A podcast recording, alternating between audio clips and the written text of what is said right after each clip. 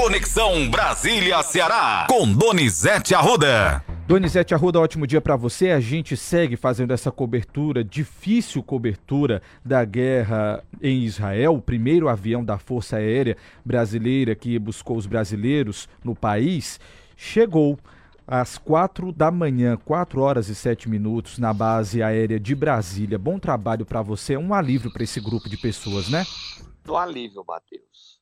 Olha, Matheus, a gente vê uma guerra onde os direitos são suprimir, é, desaparecem lado a lado, lado a lado. A gente não pode deixar de reconhecer a violência e a barbárie do Hamas, um grupo extremista que agiu com um ataque terrorista, mas também não pode deixar de falar dos excessos da reação de Israel. Acaba de ser informado que eles destruíram a universidade em Gaza. O governo de Israel não quer que ninguém se forme mais frequente a universidade. Será que acham que violência se resolve com violência, Matheus? Eu não acredito.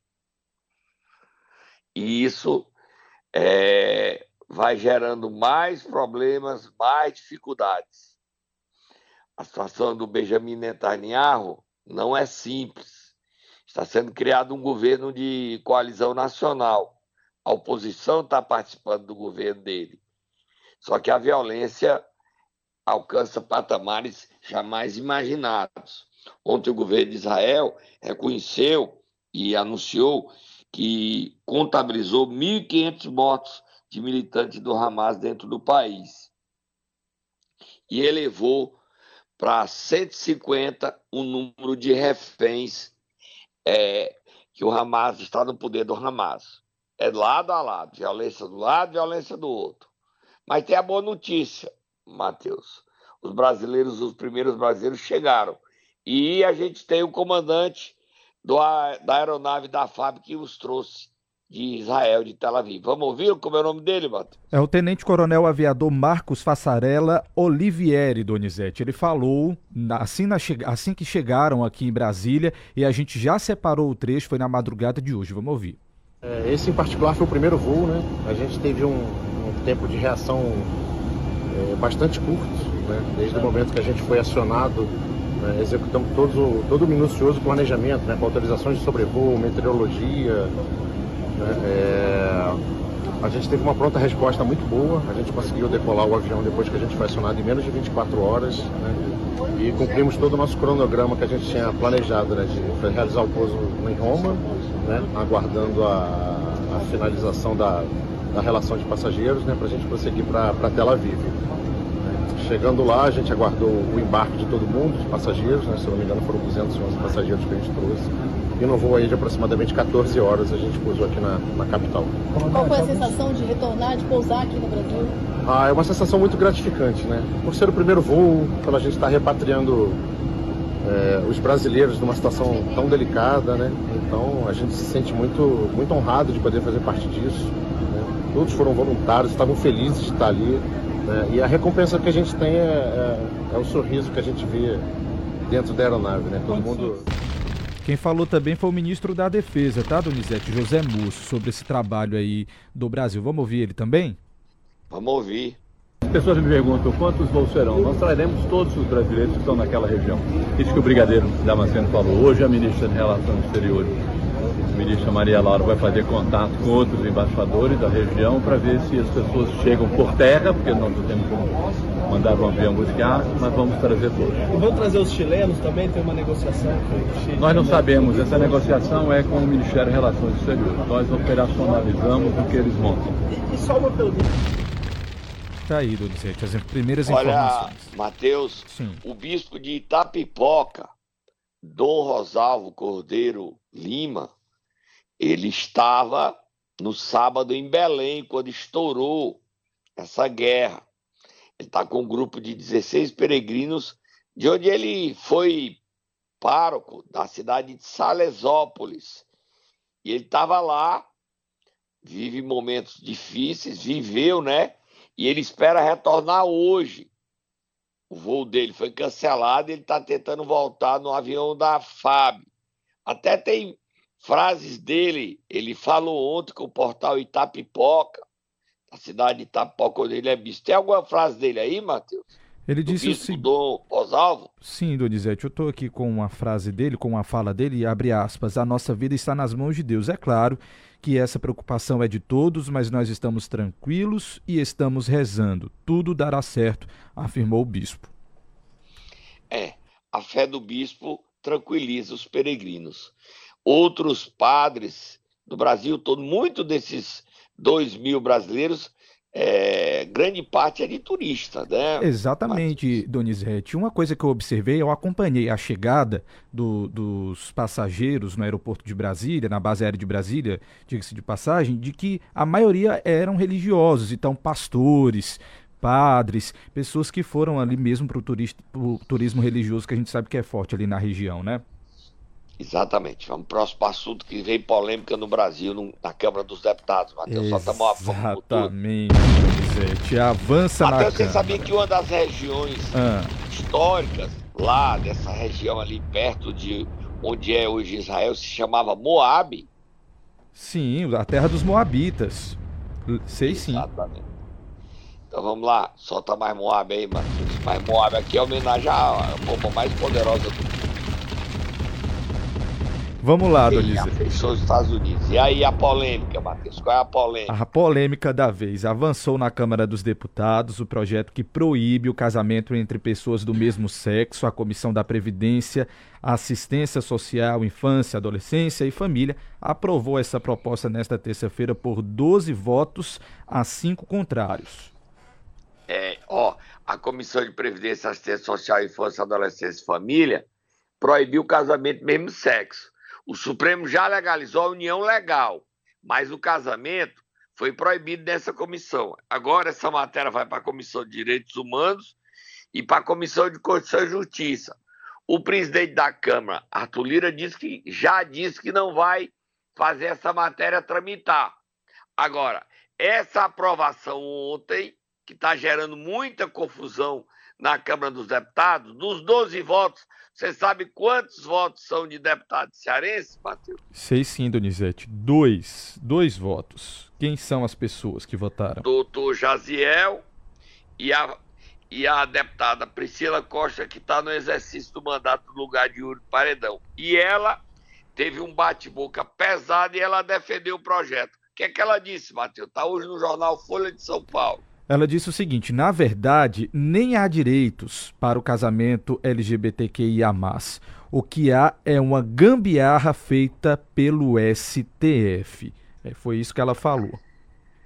É, ela é contra o casamento e contra a, os direitos dessa comunidade. Polêmica aí à vista. É um assunto muito delicado, Matheus. Houve bate-boca dela com manifestantes. Na verdade, e, Donizete. O, relator, o relator. Sim. É... Pastor Eurico, Donizete, o relator. PL de Pernambuco. Você está aí? Acho que a internet caiu. Você está me escutando? A gente teve um probleminha com a internet do Donizete. Tá me ouvindo, Donizete? Tô ouvindo. Pronto, Caiu, mas foi. voltou, Voltou, né? voltou sim. Você parou falando sobre o relator, pastor Eurico. O que, é que você ia falar? Queria ouvi-lo. Vamos lá. Vamos ouvir então, pastor Eurico. Desenvolvermos um relatório baseado no que está na letra da Constituição. Não fomos além disso. Por mais que fomos atacados aí, que estamos trazendo isso aqui para o religioso, o bíblico, não, nem discutimos esse lado. E aqui não vemos tirar direito de ninguém, apenas dizer que o que reconhecemos é o casamento, dentro do contexto que está na nossa Constituição, a união entre homem e mulher. E disso não abrimos mão. Temos outro lado também, tá, Donizete? A deputada Érica Hilton. Vamos ele falou que casamento de outro. Ele foi pesado, o pastor Eurico, que é do PL de Pernambuco. Ele foi pesado, ele disse que é, não reconhece casamento e é uma doença, considerado impedimento. Quem casa homem com homem ou mulher com mulher não entra no reino dos céus. E diz que é uma aberração esse tipo de relação afetiva. Sou eu não, viu, Matheus? É o pastor Eurico. Agora vamos ouvir o outro lado, a deputada Érica Hilton. Hilton. Isso. Vamos ouvi-la. A nossa comunidade ama, a nossa comunidade compartilha plano de saúde, previdência social. Esses direitos não podem ser revogados. Nós não podemos retroceder. Nós precisamos avançar. Não adianta se utilizarem da fé e da religiosidade para mascarar o ódio de vossas excelências.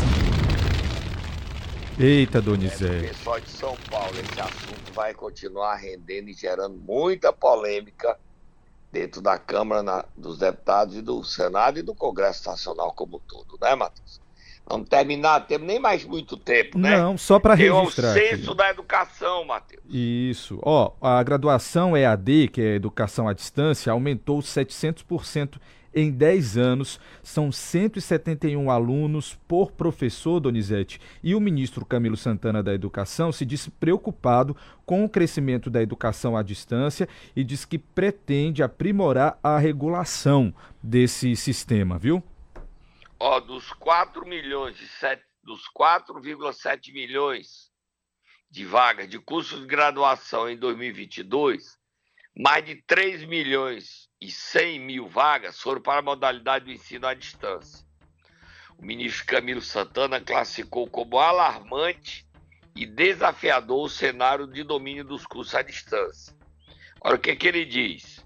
Estamos preocupados com esse aumento. É um processo que a pandemia trouxe, mas que acende um sinal vermelho para nós. É papel do Ministério da Educação, MEC, regular essa oferta de vagas e vamos fazer isso.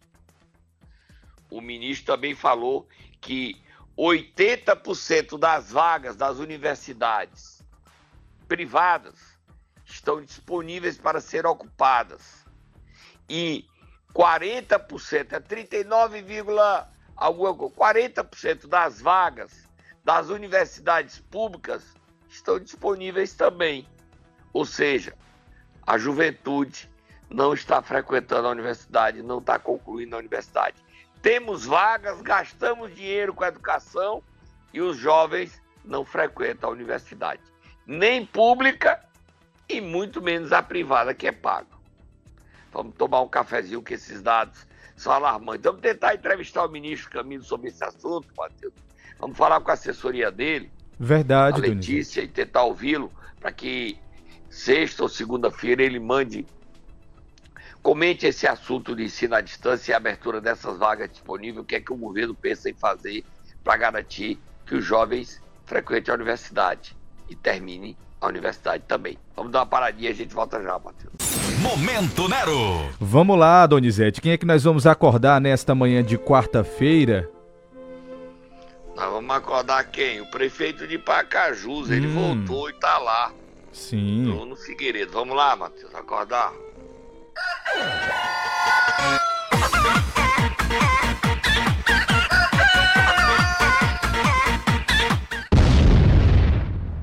Matheus, antes de falar do Bruno, dizer aqui o seguinte, ó, estão as pessoas pedindo aqui, é, a história de que houve degola de 40 crianças não se confirmou, foi uma repórter de um canal israelense e os canais sérios de notícias do mundo não confirmaram.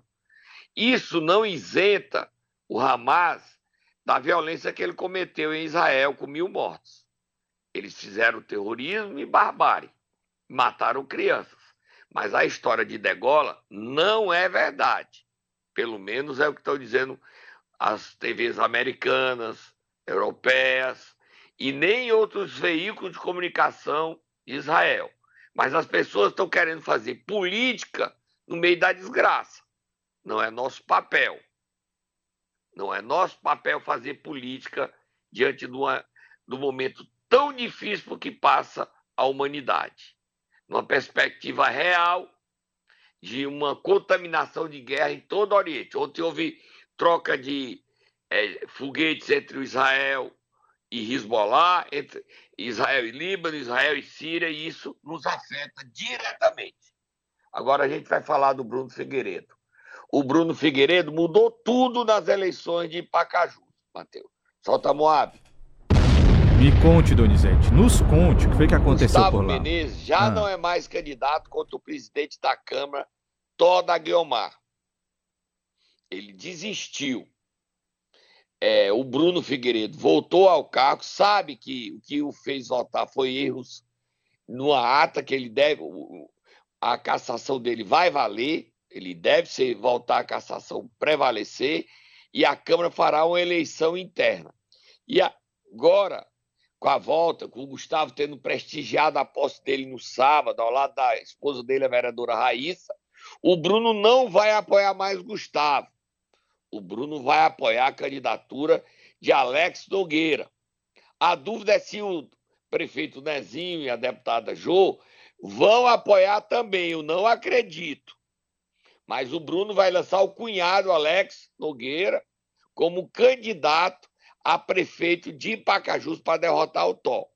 Hoje, o Tó tem, contando com o voto dele, nove dos 15 votos. Nove dos 15. Mas até o dia da eleição, não se sabe quem ganha. O Gustavo não é mais candidato, é o Tó versus o cunhado do Bruno, Alex Nogueira. Política em Pacajus é igual a nuvem. Ligeiro muda tudo, né, Matheus? Próximo assunto. Ligeiro e muda tudo, assim como também no PDT cearense, Donizete. Menino, que foi que aconteceu ontem, hein, Confusão Donizete? demais, né? É, ontem demais. Veio a decisão no PDT. Primeiro veio a decisão da juíza, né? Primeiro veio a decisão da juíza. A juíza Maria de Fátima Bezerra anulou a decisão da Executiva Nacional e re reabilitou o diretório estadual. Quando a gente pensava que o Cid já tinha uma vitória, veio a segunda, uma decisão do presidente do TRE, desembargador Raimundo Nonato, confirmando a decisão da primeira instância, revalidando o diretório estadual. E aí a briga tá feia. Vamos ouvir aí o presidente da Assembleia falando que fica com o Cid até o final o Osmar Baqui dizendo que essa briga jurídica é no primeiro tempo, depois no segundo tempo eles vão sair do partido, e ouvi o Cid Gomes falando. Depois a gente comenta todas essas declarações. Ontem ocorreu já a primeira reunião por videoconferência com 12 deputados estaduais e federais comandados por Cid Gomes. Vamos ouvir, Matheus. Nós tivemos aí aproximadamente uns 10 deputados de forma, uma plataforma digital. Estaduais e federais. Tanto estaduais como federais, estão lá em Brasília e participaram. Nós fomos, nós somos, nós tivemos algo em torno de 12 deputados que estavam participando de forma é, presencial. Então, isso, isso, não é uma atitude unilateral, é, isso é uma atitude de um conjunto de parlamentares com representatividade no estado do Ceará, tanto deputados federais, como deputados estaduais, como também temos vereadores de Fortaleza aqui. Então, todos eles comandados, e isso demonstra perfeitamente aquilo, o sentimento da maioria do diretório do nosso. Tá aí, ele colocou isso também nas redes sociais dele, tá, Donizete? Certo. Vamos ouvir também o deputado Osmar Baquite? Vamos. A decisão da justiça foi mais do que correta foi feito uma, uma, um ato desleal, foi feito um ato covarde, um golpe que foi dado pelo presidente André. E aí a justiça repara, retorna o diretório e nós convocamos então dia 16, nós vamos ter a reunião para que a gente possa eleger um novo diretório. Aí vai para a justiça, vai recorrer, seja o que for, não tem problema. Nós vamos aí até o final. Essas pessoas têm que ver o seguinte, a pergunta que eu deixo. O Roberto Cláudio foi candidato a governador pela escolha do diretório estadual. E foi acatada. A maioria venceu e ele foi o candidato. Essa mesmo diretório decide pela maioria que o candidato, que o presidente tem que ser o CID. Por que, que pode valer para o Roberto, não pode valer para o CID o mesmo diretório? Essa é a pergunta. E aí? E aí? Aí eles vão ter que sair, porque o Cid Gomes, a lei que foi aprovada, a decisão judicial, ela tem valor baseado no que diz o CID e seus aliados, até o dia 31 de dezembro. Aí depois o, o diretório perde a validade. E o CID vai embora do PDT. E aí as pessoas ficam falando assim: ó, oh, e o PSB? O PSB fez uma aliança nacional com o PDT. É arriscado ir para o PSB. Em, P, em 26 já estará valendo a federação do PDT com o PSB. Então não há como o seguinte, da federação, o PT, o PCdoB e o PV, o PT apoiar um candidato e o PCdoB e o PV apoiar outro? De boca sim, legalmente não. O PSDB e Cidadania, em Calcaia, o Vitor Valim está falando que o Cidadania vai apoiar ele. Impossível. O Cidadania e Calcaia, se não mudar o cenário atual, terá que apoiar a candidatura de Emília, a contragosto ou não, porque é uma federação. As pessoas falam, os deputados estaduais do PDT estão receosos, sabem disso, estão fazendo, houve bate-boca lá do líder do governo com o deputado Romeu Guerra, com Cláudio Pinho, mas o clima pode ficar tenso, mas contudo, o Cid ganhou, mas não leva. Só até o dia 31 de dezembro, nós já estamos na metade do mês de outubro. Novembro, dezembro acaba rápido. O Diretório Nacional, André Figueiredo, vai recorrer, vai tornar sem efeito essas decisões, vai derrubar essa liminar, essa medida cautelar que saiu beneficiando o CID. E o CID pode ir para o Podemos, já que para o PSB é complicado, porque o PSB vai fazer, está, estão bem avançadas as negociações para fazer uma federação com o PDT. Então não tem como o Cid ir para o PSB. O Cid vai para o Podemos, ou Republicanos, ou outra sigla que ele negocie. O PP, será que ele vai para o PP? Não creio. PP hoje está na mão de AJ Albuquerque e Zezinho Albuquerque. Então, para onde vai o Cid? E os deputados estaduais que saírem antes da janela, que é março de 26, correm o risco de perder seus mandatos. O Evandro Leitão teve a carta de anuência. O Ministério Público Eleitoral respaldou essa decisão, mas a direção nacional está tentando reverter, porque diz que o estatuto proíbe. E a decisão do TRE não prevalece sobre a decisão do TSE. A briga é feia, feia. Agora, você solta a Moab e eu vou dar uma informação exclusiva. O Ciro Gomes tem se mantido calado, mas ele conversou com o presidente nacional, André Figueiredo e Lupe. E ele disse o seguinte: André, você errou ao sair da presidência para o Cid assumir. Você não deveria ter saído. Não deveria. Não havia chance, não há chance desse acordo. O acordo que o Cid quer, sem nominar o nome do irmão, é entregar o partido ao PT e à abolição. Ambiente tenso, hein? Pesado, pesado. Inclusive, Donizete Arruda, é o seguinte: essa briga foi manchete novamente no jornal o Globo, que diz o seguinte: irmãos Ciro e Cid Gomes brigam na justiça pelo controle do PDT no Ceará. Manchete mais uma vez, então, essa disputa entre os irmãos, viu? Pesado, pesado. Vamos virar a página aí, vamos lá em. Ei, a gente. Eu a gente, ontem, eu prometi. A gente, Você viu lá? Donizete, tenha calma. A gente esqueceu de ouvir o Cid. Nós não Ai, ouvimos o Cid. Vamos ouvir o Cid. Vamos ouvir mal, o Cid falando. O que a gente tem que condenar, né, e, a, a, a, algumas dessas decisões, pelo menos uma dessas decisões, pede que seja examinado, identificado quem foi o responsável por entrar no sistema e colocar na condição de inativo membros do diretório que estavam em pleno exercício do seu mandato. O mandato do diretório estadual do PDT é até 31 de dezembro de 2023. Então houve uma fraude, para mim, uma fraude, não respaldada, não legitimada por nenhum ato partidário, não houve um ato do diretório, não houve um ato da executiva, nem nacional, nem municipal. E ele disse que vai convocar então uma nova eleição, já marcada para esse mês, não é isso? Isso. Vamos ouvir? Vamos e ouvir. ele denunciou a fraude. Pois é, vamos lá. Bom, cada, cada, cada dia com a, com a sua agonia, né? O que nós queremos é que o diretório do Ceará possa, por sua maioria, decidir os seus destinos. Isso é o princípio basilar da democracia. Né? Como é que uma maioria pensa uma coisa e, e algumas pessoas se insurgem isoladamente, arbitrariamente, contra essa maioria. Então a maioria vai se reunir e vai discutir o seu futuro. Vamos, vamos ver se quem, quem serão, quem, quem são os nomes que se colocam e democraticamente o partido vai decidir o seu futuro a partir de segunda-feira. Vamos lá, Donizete. Cid Gomes, o PDT do Ceará Sim. não é um partido nacional, amigo. Você quer garantir que o Ceará seja independente do nacional? Você está falando besteira.